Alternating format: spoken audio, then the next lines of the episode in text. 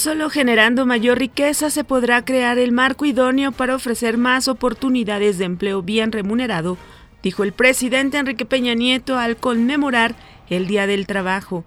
Confirma la Secretaría de Marina la muerte de ocho personas, entre ellos un marino y siete presuntos delincuentes, durante un enfrentamiento en San José del Cabo, en Baja California Sur. La Ciudad de México alcanzó un récord de temperatura al registrar este domingo 32.2 grados debido a la ola de calor que prevalece en varios estados de la República Mexicana. El gobierno de Estados Unidos busca deshacer parte de dos programas clave que impulsó la ex primera dama Michelle Obama, uno destinado a mejorar la nutrición infantil y otro dedicado a la educación de las niñas en todo el mundo. Les saluda Amelia Villalobos Zambriz.